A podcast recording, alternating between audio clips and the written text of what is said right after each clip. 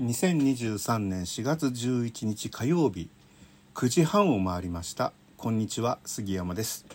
67回目の脱線です。今日も私の発声練習にお付き合いください。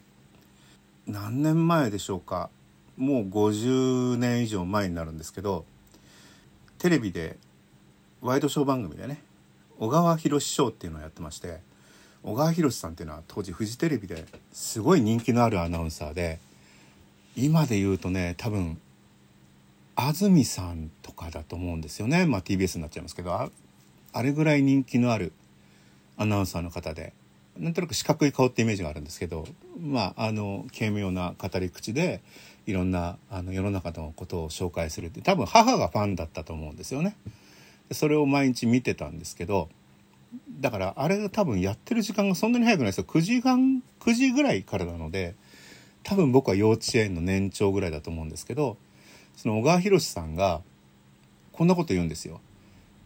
フジテレビは最新の技術開発によってテレビの画面から匂いを出せるようになりました。で画面の真ん中に一輪挿しのバラの花みたいのがあってカラーテレビだったんだと思うんですけど白黒だったのかなでいやカラーだな赤いイメージがあるんですけど、えー、どうぞ皆さんこれから、えー、匂いを放送しますので、えー、画面に近づいてこの花の匂いを嗅いでみてくださいって言われたんでわあすげえなーと思って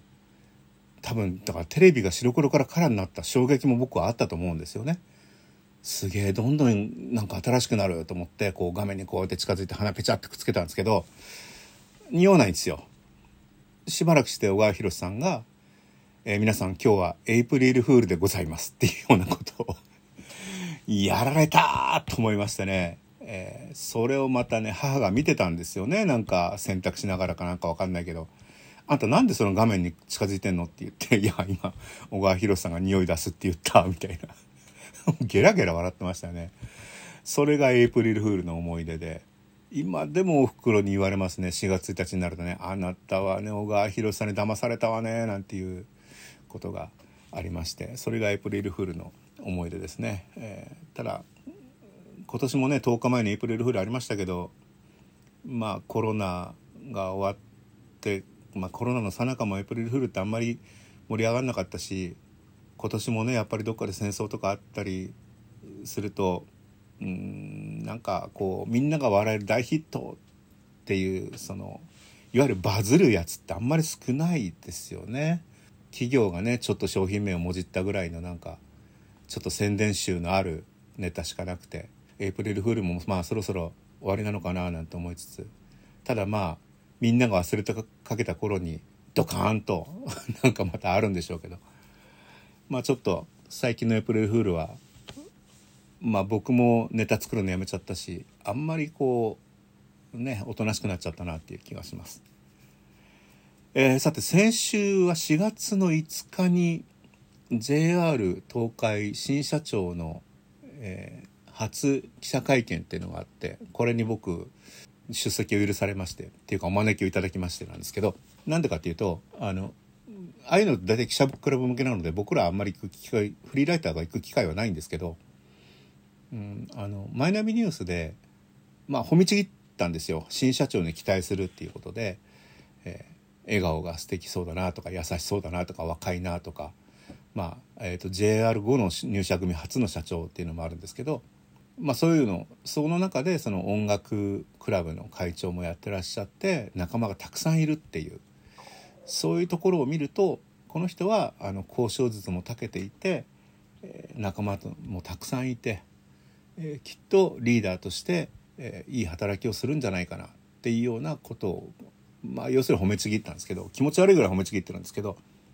まあ、そういうの記事を書いたこともあって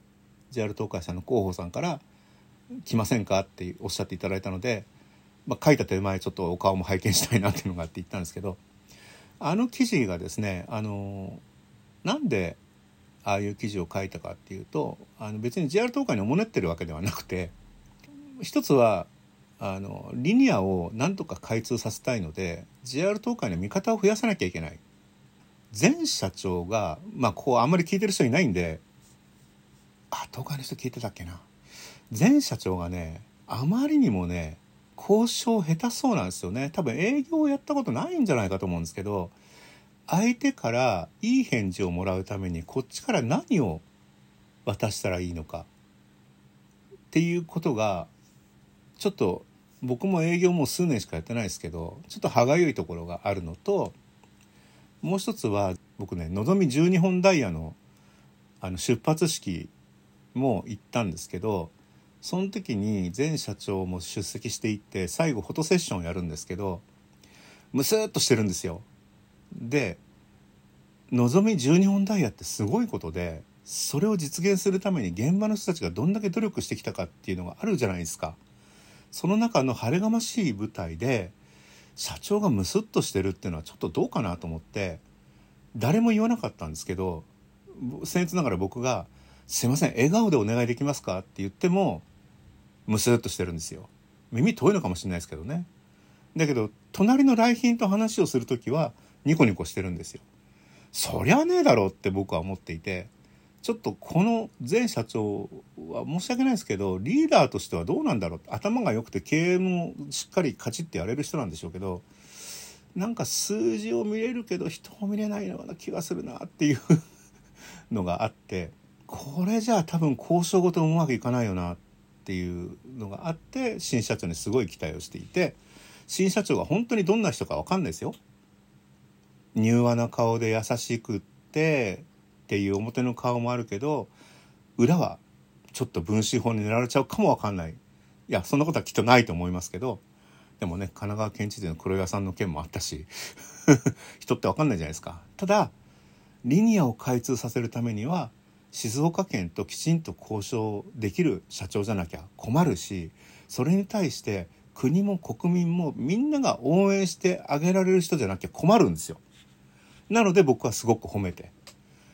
えーと、名刺交換をさせていただいたら社長さんも丹羽さんがねあの記事を読んでいただいたみたいでよく調べましたねみたいなことをおっしゃってましたけど調べましたよ。まあ、っていうのはあのマイナビさんの方から話が来た時に新社長になりましたってストレートニュース以上の情報がないのでこれは JR 東海さんの広報さんにと別件で話をしてたので「いやこれを紹介するのになんかネタないっすか?」っていう相談をしたらその音楽の JR 東海音楽クラブの会長をやってるとか、まあ、いろんなあのその広報担当者さんの入社した時の人事面接の担当者さんだったり直属の上司だった時期もあったらしくてっていうエピソードを聞けたので、まあ、それでもうすごく人柄のいい人だっていうのは分かったので書かせていただいたっていうのもあるんですけど、